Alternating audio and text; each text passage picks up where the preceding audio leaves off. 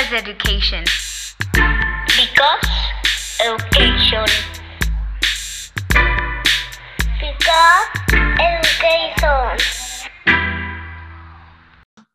Hola a todos, bienvenidos a otro episodio de Because Education. Los extrañamos muchísimo la semana pasada, pero ya estamos aquí de regreso con todo. Y, bueno, el día de hoy les vamos a hablar sobre un tema súper importante para nuestra carrera, un tema esencial para los pedagogos. ya sé que siempre se los decimos que son temas importantes, pero de verdad sí lo es. Y bueno, hoy les venimos a presentar un poco un tema que aparte creo que no, no existe mucho conocimiento, o sea, eh, como coloquial. O sea, siento que hay temas de los que hemos hablado que es más como que como por cultura general se conoce, pero creo que este específicamente es algo como más deep dentro de la pedagogía. Y pues bueno, les vamos a hablar un poquito sobre lo que es la didáctica.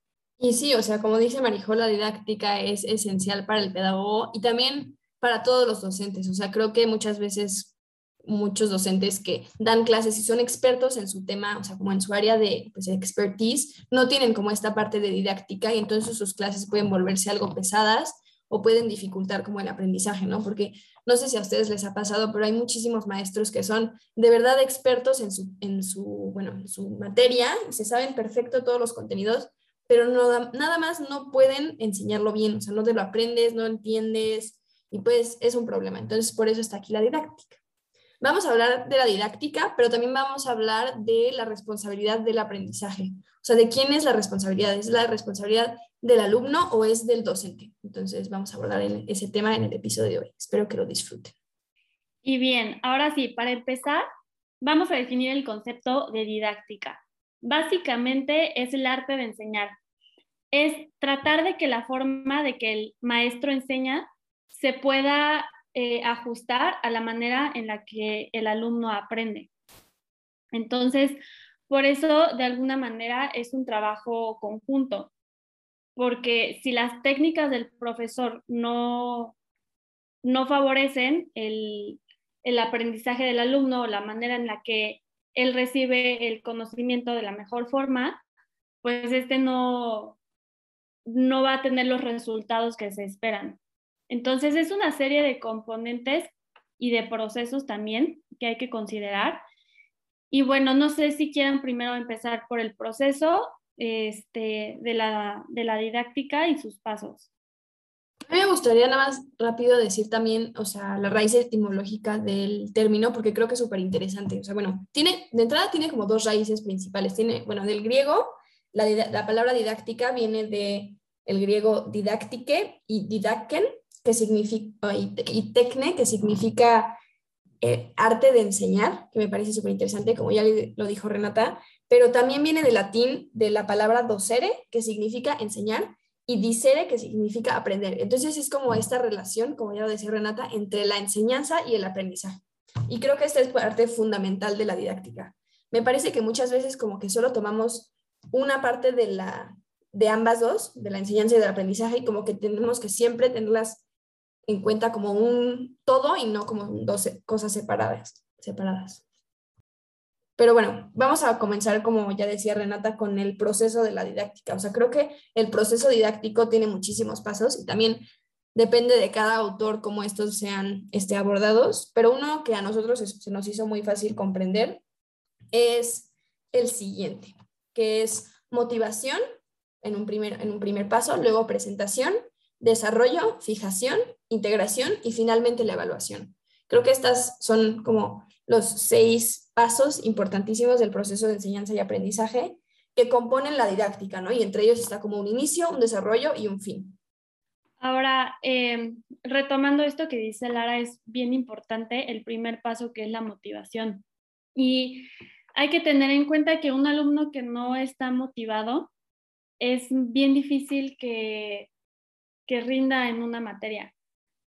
Entonces, por eso dentro de toda la planeación eh, didáctica se tiene que tomar en cuenta, pues bueno, cómo viene el alumno, cuáles son sus intereses, este, porque pues de esta manera vamos a partir para eh, elegir las mejores eh, estrategias que ahora sí que le vengan mejor al alumno, ¿no? Entonces, ya sea que sea por incentivación, que el profesor de alguna manera le transmita esa curiosidad al alumno por aprender, eh, porque vea que esa materia que él está enseñando la va a poder aplicar a su día a día y que no únicamente quede en el conocimiento disciplinar. Y es lo que mencionaba Lara al principio, oye, puedo yo tener un conocimiento disciplinar increíble, pero ¿de qué me va a servir si mis alumnos no lo van a aprender o no van a alcanzar los objetivos que yo estoy, yo estoy planteando? Entonces, por eso eh, la motivación viene como primer paso en esta serie. Sí, creo que también. Adelante, Marijo. Gracias. Ay, a mí me gustaría retomar esta frase súper famosa que hemos oído sobre no hay malos alumnos, solo, solo malos maestros. Híjole, a mí se me hace súper fuerte, o sea, como que por parte siento que tiene razón, o sea, no, no en un 100%, pero no creo que sea correcto eximir a los alumnos de cualquier responsabilidad, ¿no? O sea, yo creo que uno depende muchísimo como de la, de la edad que tenga, que tenga el, el alumno, ¿no? O sea, siento que existen edades en las que ya tienes cierto grado de conciencia muchísimo mayor. Sin embargo, aunque sea un niño de tres años, creo que sí existe, o sea, yo creo que los niños de tres años sí pueden hacerse responsables de su conocimiento, ¿no? Y creo, creo que al final del día es una manera en la que lo aprenden a valorar más en cuando, en cuanto tienen como esa, ese mayor grado de responsabilidad. Entonces, no quiero decir que estoy 100% de acuerdo porque creo que puede haber un maestro que sea muy bueno, pero simplemente como que la filosofía puede que no encaje con eh, las necesidades del niño, este, las habilidades y como todas estas áreas de, de oportunidad de, de un niño, de un adulto incluso, pero creo que tampoco es correcto que, digamos que no existe responsabilidad por parte, por parte de los alumnos, ¿no? O sea, creo que si un niño de tres años se puede hacer responsable de su aprendizaje, ni hablemos de lo que se puede hacer responsable un adulto. Definitivamente. Y esta parte del aprendizaje creo que tiene como dos lados, o sea, y creo que también es un arma de doble filo, porque puede usarse como a favor del estudiante, pero también puede ser como un, o sea, un problema. Si no hay motivación, si no hay como esta curiosidad, esta como necesidad o ni, bueno, ni siquiera la necesidad, el simple, pues la simple como motivación o como deseo de aprender, pues no va a haber esta responsabilidad por parte del alumno. Pero yo sí creo que la responsabilidad está en dos lados, ¿no? Por un lado, como del producto final, o sea, como del aprendizaje, que es pues el cambio de conducta al final del alumno, está en el alumno mismo, o sea, que él tiene que tener como este, esta, como, pues sí, como hábitos, bueno, hábitos o como actitud para aprender para que realmente se haga un aprendizaje significativo o bien observable en el alumno.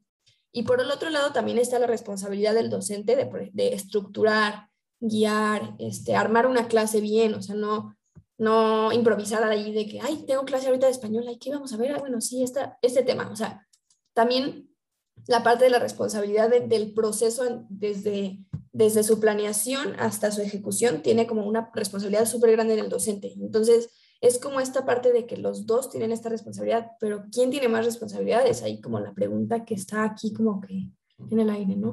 Ustedes, o sea, ¿qué creen? ¿Que sea más del alumno o que sea más del docente? O sea, bueno, Marijo ya nos dijo un poco su respuesta.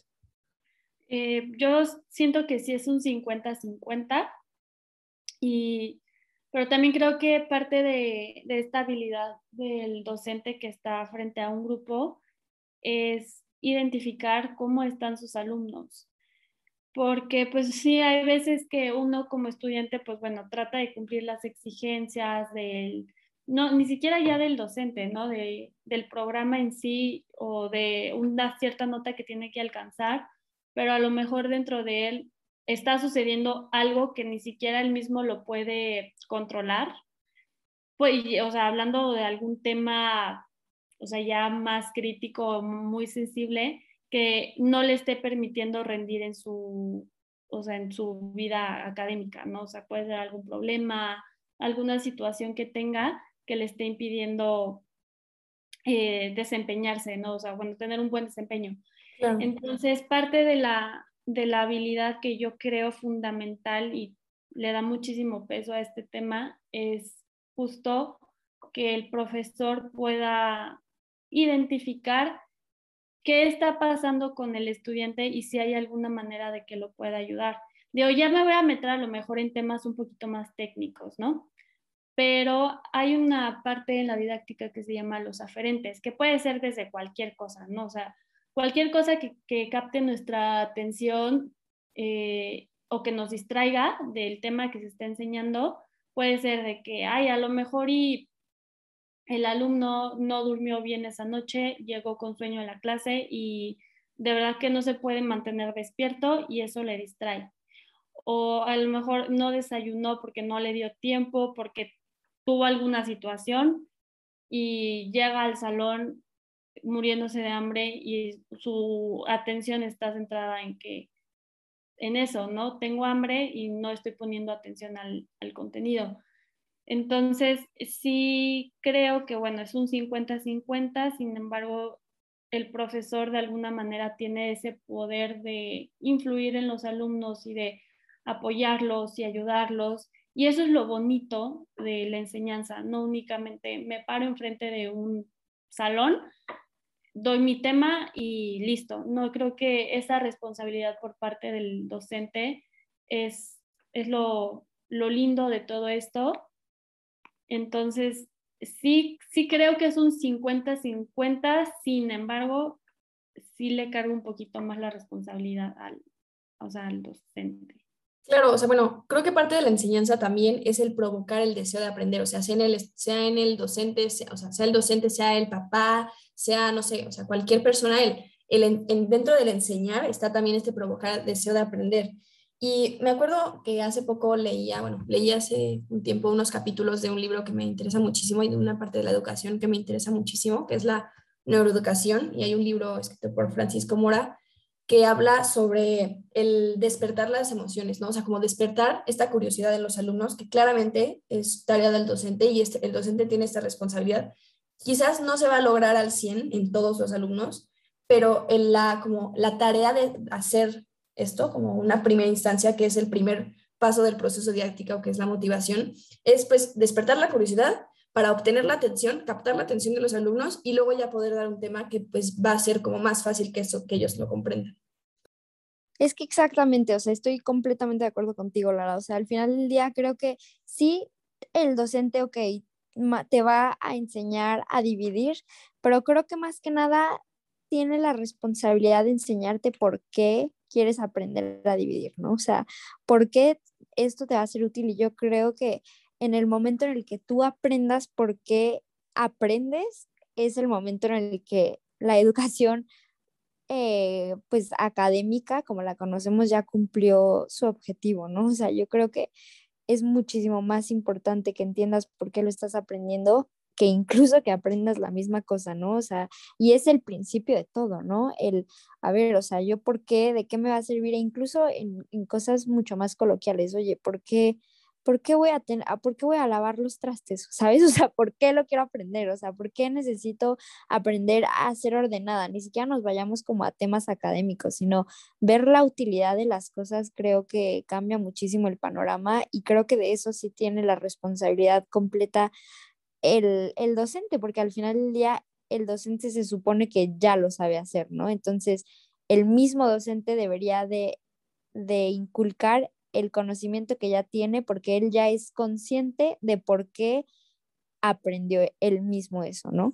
Claro, y además, o sea, esta parte de, del, como el inculcar como el deseo de aprender y de inculcar como esta como curiosidad, tiene muchísimo que ver con, o sea, la motivación como externa, ¿no? O sea, el profesor puede hacer o sea, como motivar externamente a los estudiantes y una de las motivaciones, tristemente, son, por ejemplo, las calificaciones, que a mí no me parece una motivación muy buena. Entonces, como que parte, o sea, la educación tiene que, como que, cambiar para que esta motivación externa sea, por ejemplo, el bien social o el bien personal o, no sé, el crecimiento, la trascendencia, o sea, como valores y, bueno, prácticas como muchísimo más enriquecedoras para la persona y no solo una calificación numérica. Entonces, esta parte de la motivación externa es responsabilidad del docente, claro, y también otros agentes, y también existe la motivación interna, de la cual, pues si el estudiante tiene, o sea, pues tiene que motivarse internamente. ¿Por qué está estudiando él? O sea, ¿por qué quiere aprender? ¿Por qué quiere continuar? ¿Por qué quiere hacer un buen trabajo? Entonces, como que está, por un lado, la responsabilidad del, del alumno y el otro del docente, y dentro de la responsabilidad del alumno hay como estas dos partes, y también dentro del docente hay dos partes. Entonces, creo que yo ya no estoy como tan 50-50, creo que, no sé, estoy más 60-40, como dándole un poquito más peso al profesor, porque no solo tiene la responsabilidad de desarrollar el proceso y estructurarlo, sino también como desarrollar esta motivación externa en, el estudiante. Exacto. Y bueno, eh, me gustaría tocar rápido el tema de por qué, bueno, primero preguntarles a ustedes, ¿por qué creen que es necesario una buena planeación didáctica? O sea, ya tocamos el tema en general, pero en sí, ¿por qué planear una, una clase eh, o un curso, una asignatura es importante? ¿Y cuáles son los puntos principales que se tiene que considerar al hacerlo? Pues a ver, o sea, creo que este el proceso de planeación, o sea, va desde un diagnóstico inicial, o sea, una, una como presentación que no solo va del contenido, sino también el conocer el contexto de los alumnos, como hablaba Renata hace rato, o sea, el contexto emocional, social, cultural de todos tus alumnos es súper importante para desarrollar una clase y no puedes llegar en cero y, no sé, hablar de un tema que puede ser como difícil para alguien, no sé, algún tema, me imaginaría yo, de religión que puede ser este, complicado para algunos, no puedes llegar en cero sin conocer nada y sin haber ah, hecho como un diagnóstico previo. Entonces, la planeación, por, por un lado, cubre eso, ¿no? El, el diagnóstico y también asegura el cumplimiento del objetivo. Creo que nos faltó mencionar algo básico dentro de la didáctica, dentro de cada clase, que es pues el desarrollo de un objetivo de aprendizaje, ¿no? O sea, con esta clase o con este tema, ¿qué va a aprender el alumno? O sea, vivirlo de más, de más a menos, ¿no? Con, este, con esta asignatura, ¿qué va a aprender el alumno? El objetivo, con este tema, con esta sección del tema, con esta clase específicamente, con esta actividad. Entonces, creo que siempre tiene que haber un objetivo y si no se hace una planeación didáctica previa, este objetivo, por un lado, pues puede no existir y por otro lado, puede no cumplirse. Entonces esto es catastrofal. Catastrófico. ¿Catastrófico? Sí, catastrófico. Es que es eso, justamente, y a eso quería llegar. En la didáctica se pone el, el objetivo, ¿no? General. Entonces, en sí, la didáctica es armar esa secuencia de pasos que se adapten a las necesidades y que además cumplan ese objetivo, primero de manera eh, específica, particular y ya en general, ¿no? que es el, el marco de todo. Y que además, durante este proceso, el alumno vaya fluyendo con la materia, que vaya con una secuencia, una lógica. No primero le vas a enseñar este, a dividir antes que sumar, por ejemplo.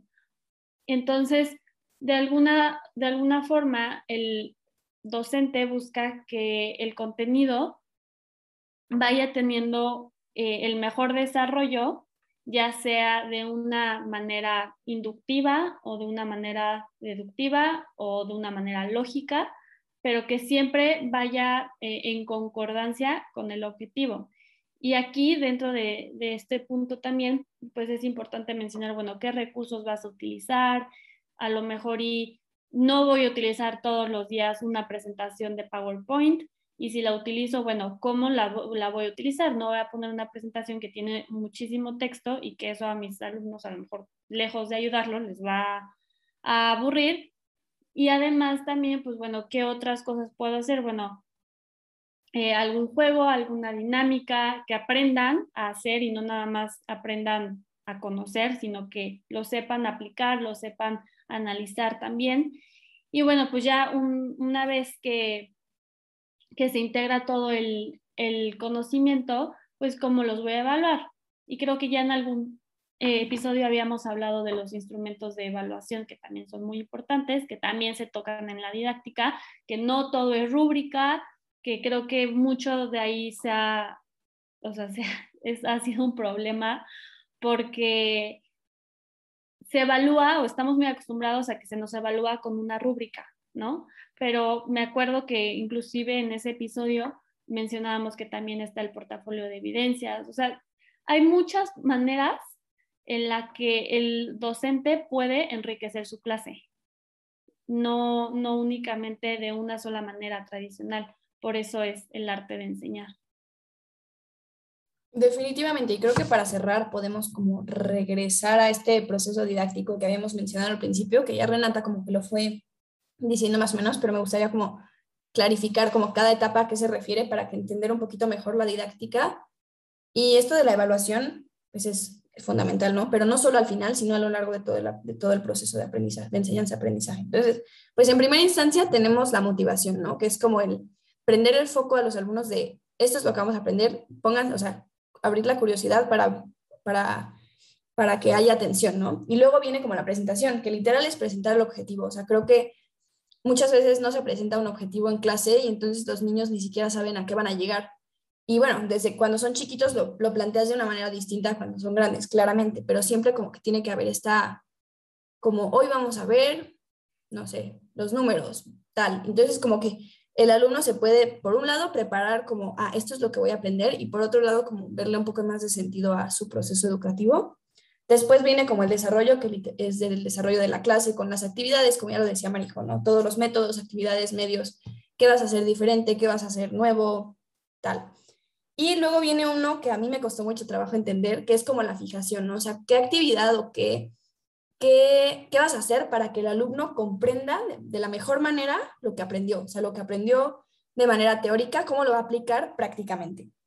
Y finalmente, bueno, antes de la evaluación, viene la parte de integración, que es como el integrar estos conocimientos a su vida, a los problemas en su casa, a las otras materias que tiene, que entonces crea como darle sentido a este aprendizaje, ¿no? O sea, como decía Marijo, ¿por qué quiero aprender a, lavar los platos? Pues porque ayudas en casa, entonces como que el, integrar estos conocimientos que aprendiste teóricamente y ahorita los estás aplicando prácticamente, ¿para qué te van a servir en un futuro? Y ya finalmente, bueno, que a lo largo del proceso, viene todo, el tiempo, es la evaluación.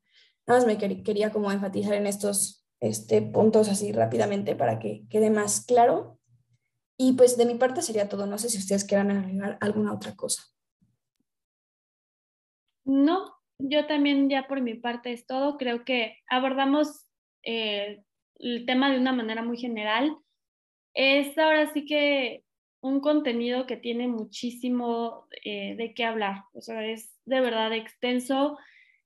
No es sencillo de, abordar y esto sí lo tengo que mencionar porque, pues bueno, yo antes de conocer todo este tema y esta materia en sí, decía, bueno, pues es que, ¿por qué es tan difícil para un profesor organizar su clase, o sea, que lo ponga de una manera lógica, este, coherente y que utilice más recursos además de la presentación y yo ya con eso soy feliz.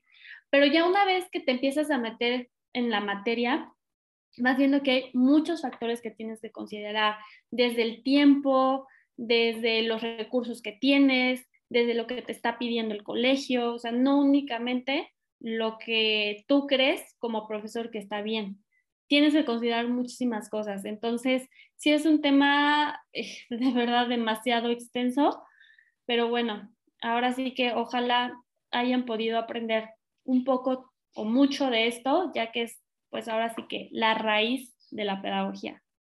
Sí, muchísimas gracias. Como dice Renata, esto no es un tema fácil y quizás nos dejamos llevar un poco porque pues ya tenemos cierto conocimiento, entonces quizás ya lo entendemos mejor que ustedes escuchas. Entonces, esperemos que haya quedado claro y con esto los dejamos el día de hoy. Cualquier cosa, aquí estamos en, en el podcast y nos vemos en el siguiente episodio. Espero que hayan aprendido mucho. Gracias por escucharnos.